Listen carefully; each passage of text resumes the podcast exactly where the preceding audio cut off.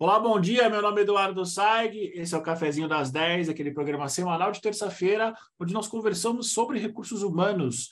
Ou eu vou conversar com um profissional diretamente ligado da área, ou alguém que tem muito interesse na área, ou talvez, como é o caso de hoje, alguém que participou de um estudo de um conteúdo, conseguiu contribuir para a área de uma maneira muito especial. E no dia de hoje eu vou trazer uma pessoa que trabalha comigo há quase cinco anos, a Ingrid Alves. Ela é uhum. Head de Marketing de Comunicação Latam do Grupo Elliott Scott, mas eu vou deixar que ela se apresente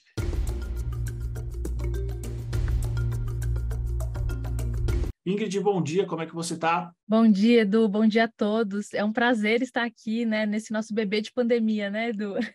Eu gosto de explicar, gente, que o Café das 10 surgiu, né, como um bebê de pandemia, para que a gente não pausasse esses momentos especiais de conversa sobre tendências e tudo que estava acontecendo no mercado de RH. Então, hoje, como entrevistadora e entrevistada, é muito especial para mim estar aqui. Bom, eu sou Relações Públicas de formação, sou comunicóloga, falo bastante, gente, vai me desculpando aí qualquer coisa.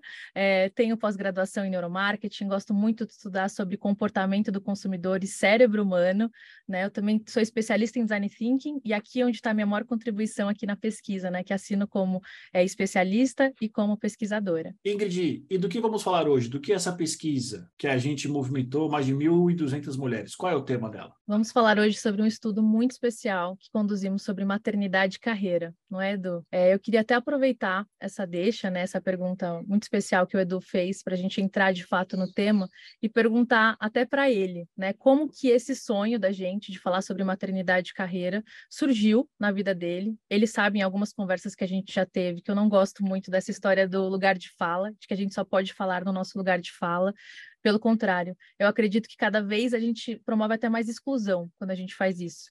Então, quando o Edu começou as primeiras conversas dele comigo, né, como head de marketing aqui do grupo, é, com esse tema, né, trazendo a questão de é, como que a licença maternidade, como que tudo isso interfere no próprio crescimento de carreira das mulheres, eu queria muito saber se teve alguma situação, algum, algum movimento, alguma coisa específica, Edu, que aconteceu na sua trajetória profissional que fez com que você se sensibilizasse como homem com relação a esse tema? Na verdade, Ingrid, como a gente já conversou e conversa bastante, isso é um tema, é uma questão muito comum em mulheres, principalmente as mulheres que trabalham no mundo corporativo, né? Eu, infelizmente, cansei de ver e vejo mulheres muito preocupadas com a maternidade, principalmente na volta. Isso é uma situação muito comum da mulher, ela volta da licença maternidade e ela é imediatamente desligada, ou ela é realocada numa área que não tem nada a ver com ela, ou muitas vezes ela é escanteada por um direito dela, né? Toda mulher necessariamente ela tem o direito dela escolher ser mãe ou não. E existem necessidades, principalmente numa questão de ausência do trabalho. Então, ao longo dos anos, eu fui conversando e venho conversando com mulheres que mostram uma, uma preocupação muito grande. Mas o grande ponto é, do ponto de vista de um senso comum, uma mulher ela tem um certo limite onde ela consegue ser mãe sem, sem ter nenhum tipo de risco. E a carreira dela, na verdade, principalmente nos dias de hoje, que a gente tem já uma intensa movimentação para o mercado mais 50, mais 60 até mais 70, ela consegue deliberadamente, talvez, empurrar um pouquinho da carreira dela um ano ou dois anos, mas ela não consegue fazer isso necessariamente com a maternidade. Então, eu percebo uma preocupação muito grande das mulheres em alinhar carreira e maternidade.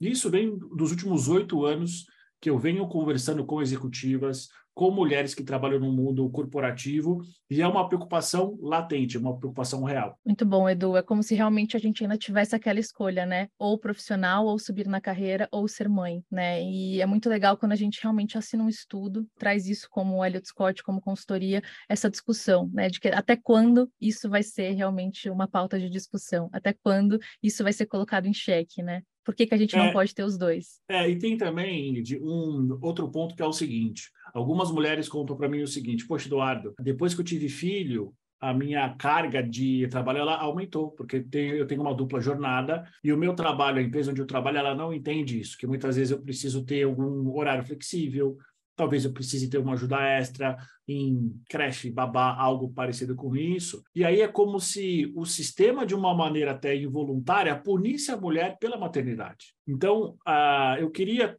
ter uma visão mais apurada, porque o que eu sempre digo é a minha visão, é uma visão de sala de entrevista, que eu vou empilhando esse conhecimento na minha cabeça, mas eventualmente eu não tenho, eu não tinha, né? A gente não tinha fatos e dados. Agora a gente tem, a gente tem uma pesquisa que foi respondida por mais de 1.200 mulheres. Então isso é muito interessante porque mostra para o mercado e assim mostra para o mercado não só para as lideranças masculinas, mas para as lideranças femininas masculinizadas um pouco do que as mulheres pensam sobre maternidade e sobre carreira, e principalmente as necessidades que elas gostariam que fossem atendidas ou, no mínimo, discutidas. Muito bom, muito bom, Edu, você trazer isso, porque isso também já, já ajuda a gente a explicar um pouco dos objetivos do nosso estudo. Né?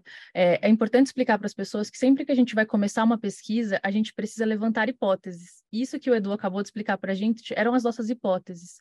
Né? Não adiantava só estar com a gente, esse conhecimento, e a gente também queria alguma coisa que pudesse provar isso realmente a escolha da maternidade sofre interferência da carreira, né, do crescimento profissional, isso pode limitar em termos de oportunidades. Então, isso já, já mostra para a gente que era um tema latente, né, Edu? E a prova disso foi a própria questão da gente deixar um tempo a mais para captar as nossas, as nossas respostas e a gente conseguiu atingir o número de respostas que nós gostaríamos, que nós tínhamos definido como uma amostra significativa, com alto grau de confiança em muito menos tempo. O que, que isso me diz como pesquisadora, tá?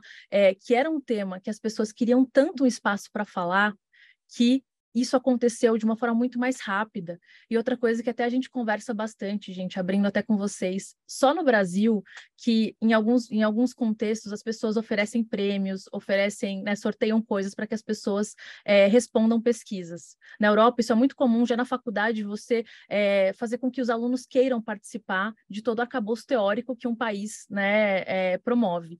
E aqui no Brasil, infelizmente, a gente tem algumas práticas assim. E eu e o Edu, na hora que a gente estava realmente sentando com o nosso grupo de RH, que ajudou a gente a, a construir essas, essas questões, a gente falou: a gente não vai fazer isso. Né? Vamos ver o quanto as mulheres querem falar sobre isso, vamos ver o quanto elas estão dispostas a falarem é, sobre esses temas, sobre preconceitos no ambiente de trabalho, tudo mais ligados ao tema, sem oferecer nada. Vamos ver o quanto que isso vai realmente trazer adesão. E foi uma surpresa para a gente, né, Edu? Em menos de uma semana, a gente já tinha atingido metade do número de respostas definido. É, então, a gente já mostra o quanto as mulheres estavam ansiosas para poder ter um palco para falar sobre isso de uma forma transparente e, ao mesmo tempo, anônima. Né? Então, a gente realmente mostrou para essas mulheres que era um ambiente seguro para elas, para elas falarem sobre isso. E aí, contando um pouco desses objetivos. Então, como primeiro objetivo, a gente queria descobrir é, se realmente tinha relação entre a escolha da maternidade e o momento de carreira, o que as empresas já faziam em termos de acolhimento dessas mães, né, de profissionais que queriam, que estavam grávidas ou que queriam se tornar mães, e mais do que tudo, de acordo com a visão delas, é, o que, que elas queriam que fosse feito a mais dentro dos ambientes corporativos para que a maternidade fosse acolhida de uma forma melhor. Para mim, é, foi uma realização não só profissional conduzir esse estudo, mas pessoal também, em saber que tantas mulheres tiveram esse palco para falar nesse estudo. É, eu acho que a gente conseguiu criar um ambiente de fato seguro e transparente. Sendo bem sincero, a maioria das respostas que a gente teve em termos de do cenário atual uh, versus cenário desejado não me surpreenderam. Né? Claro que eu não vou falar muito, porque eu quero que quem está vendo a gente, quem está escutando a gente, baixe e que ele consiga degustar dessa nossa experiência, né? ter uma boa experiência. Mas coisas que me impressionaram são algumas porcentagens que eu talvez achei uh, muito mais alto daquilo que eu tinha pensado. Mas a, a coisa que talvez tenha mais me chamado a atenção é a seguinte: o que a gestante ou o que a mulher ela deseja e ela se sentiria confortável que as empresas tivessem. E algo ridiculamente simples, que eu vou só dar um spoiler aqui de algo que eu nunca tinha pensado. Por quê? Porque eu, eu assim como vários homens, estou sendo educado a pensar uh, nas mulheres e nos outros grupos do qual não me, não me encaixo, né? Mas eu estou aqui uh, aberto. Para mim é o seguinte: a gente fez a seguinte pergunta, né? O que elas gostariam que as empresas oferecessem para elas durante a gestão e ou após o nascimento dos seus filhos? 36% falaram algo que, para mim, depois que eu li, ficou muito claro e é muito simples. 36% das mulheres querem uma infraestrutura disponível sala para amamentação e ou creche integrada na empresa. Olha que coisa simples, para uma empresa média, para uma empresa grande.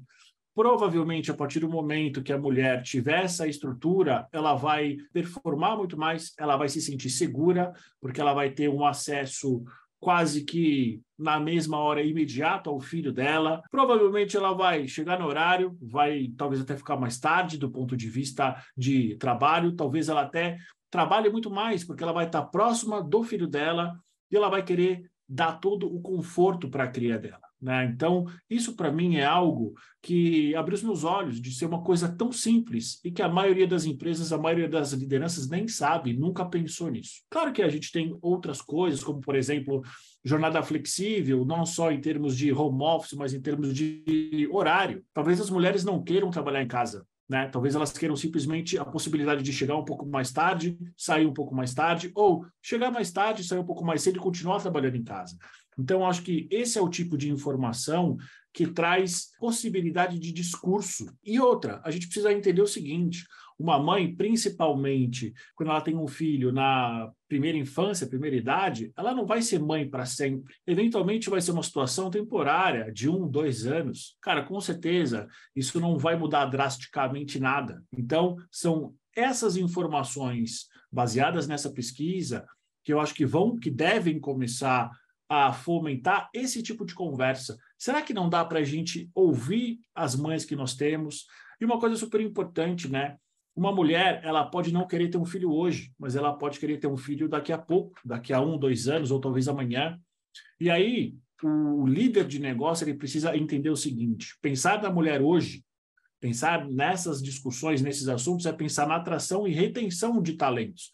Todo mundo fala, não é segredo para ninguém, que a gente está numa guerra incessante de novos talentos. E eu penso que, a partir das informações que a gente trouxe, a gente consegue contribuir de uma maneira real para atração e retenção. É só a gente parar para ver todas essas novas políticas das grandes empresas, das empresas que realmente têm uma performance muito grande. Todas elas estão pensando nisso. Muito bem colocado, Edu. Essa questão realmente da creche, né, integrada à empresa, é algo que algumas grandes empresas faziam no passado. Exatamente. E hoje mais e hoje mais do que nunca, numa realidade pós-pandemia, em que as empresas também estão voltando para o híbrido, talvez até para o 100% presencial, talvez as mães teriam até mais contato com a criança tendo uma creche integrada que elas pudessem, no horário de almoço, ir ali, né, estarem próximos é, do filho. Posso falar isso como mãe, a minha filha sai sete da manhã e eu só vejo quase cinco horas da tarde.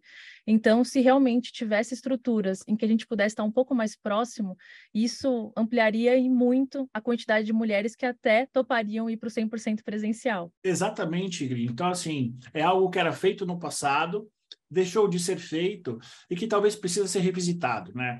Mas eu acho que é super importante a gente trazer também uma coisa para os líderes que estão ouvindo a gente. O que a gente trouxe não é uma verdade absoluta.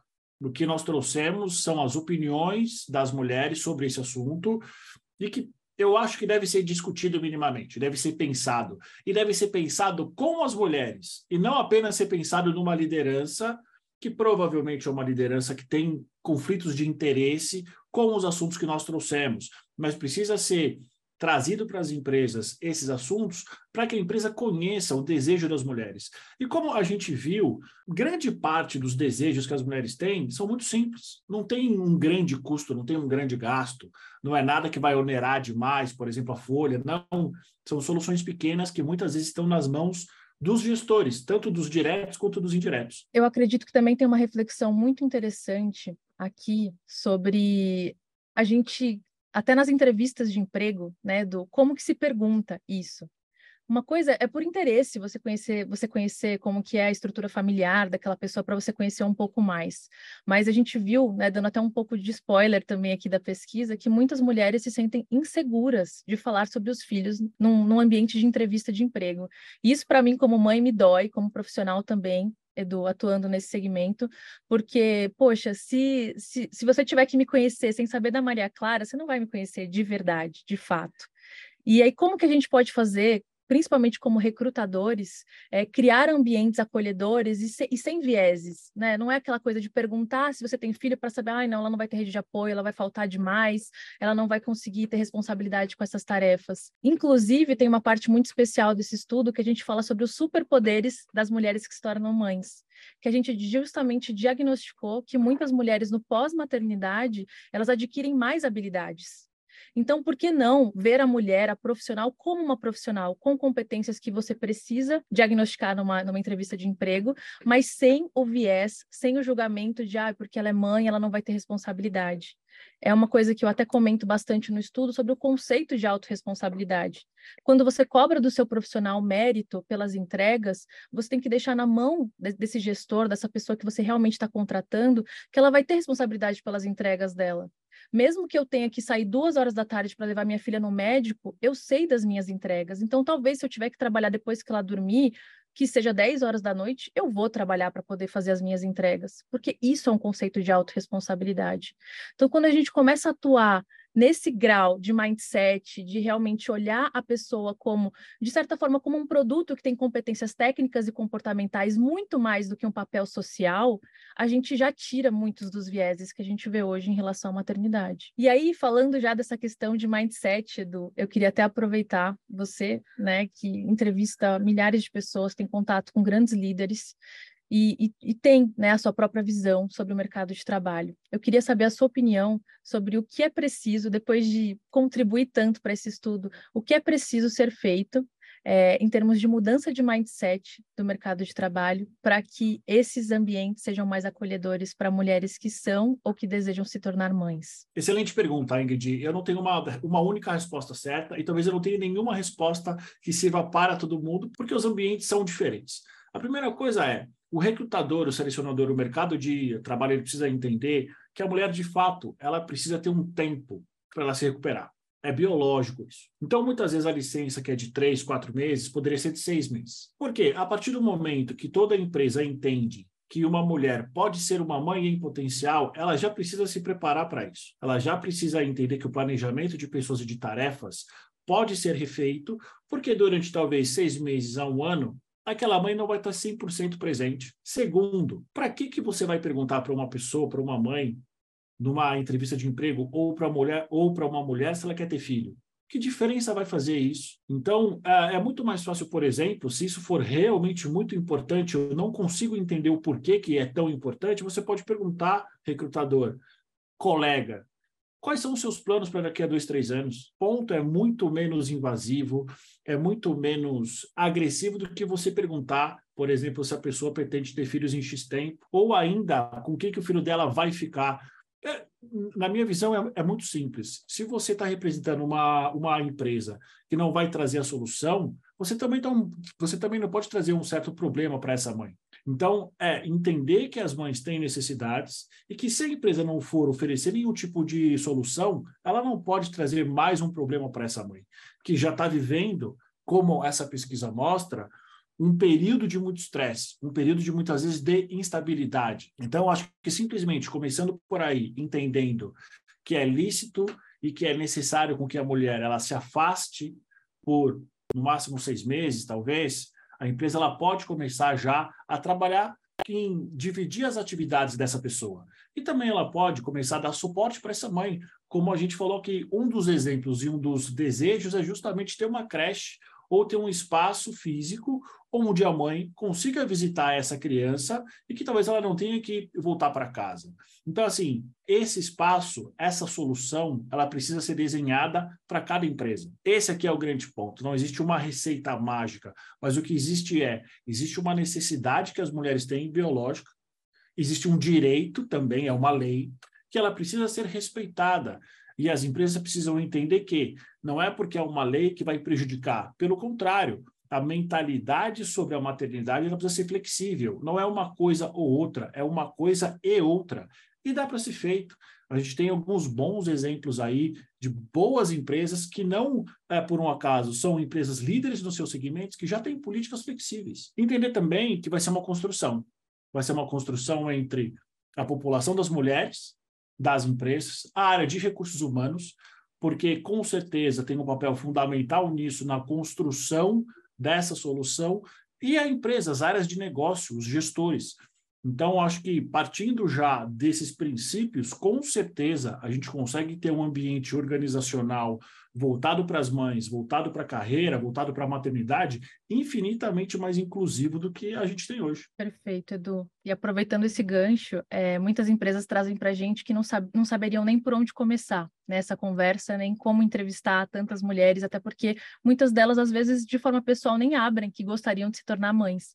E esse estudo ele já faz esse trabalho, né? Esse estudo já traz mais de 600 contribuições de mulheres sobre o que deve ser feito para que as mulheres se sintam mais acolhidas. Porque um percentual muito triste da nossa pesquisa foi que 17% das mulheres que responderam à nossa pesquisa sentem que em nenhum momento da carreira elas se sentiriam acolhidas e confortáveis em se tornarem mães. Então, isso para mim foi um dado muito gritante e que eu acredito que ele é o mais urgente para a gente tratar nas empresas e usar esse estudo para justamente ampliar o diálogo. Não é um ponto final, é uma vírgula que a gente espera que muitas pessoas, é reticências, é que muitas muitas pessoas e muitas empresas levem esse conhecimento, levem isso para um espaço de discussão em que a gente possa falar sobre isso de uma forma aberta e sem tantos tabus, sem tantos vieses. Para você que está curioso, está curiosa, a gente vai deixar na descrição desse vídeo o link para essa pesquisa, onde você vai receber gratuitamente ela, você vai conseguir baixar, e aí lá tem todas as informações. Ingrid, quero te agradecer imensamente por você ter sido responsável diretamente pela realização de um sonho que eu tenho desde a primeira mulher que eu entrevistei, que me contou que foi demitida em algum momento da carreira porque teve filho, voltou da licença maternidade e infelizmente a empresa encerrou o contrato dela. Então, acho que uh, em nome de todas as mulheres, agradeço imensamente por toda essa ajuda. Também não posso deixar de agradecer ao grupo se não me falha a memória, de oito pessoas que ajudaram a gente na criação das perguntas, espalharam na sua rede de contatos o formulário para que essa pesquisa fosse feita. Muito obrigado. Edu, muito obrigada pela oportunidade, não só de estar aqui, como de fazer parte desse projeto. É realmente uma das minhas melhores contribuições de carreira e que eu espero que seja só o começo de muitas mudanças que vem por aí. Obrigada mesmo. Com certeza. Obrigado mais uma vez, Ingrid. Para você que está vendo, a gente está ouvindo, muito obrigado. E até semana que vem com mais um cafezinho das 10.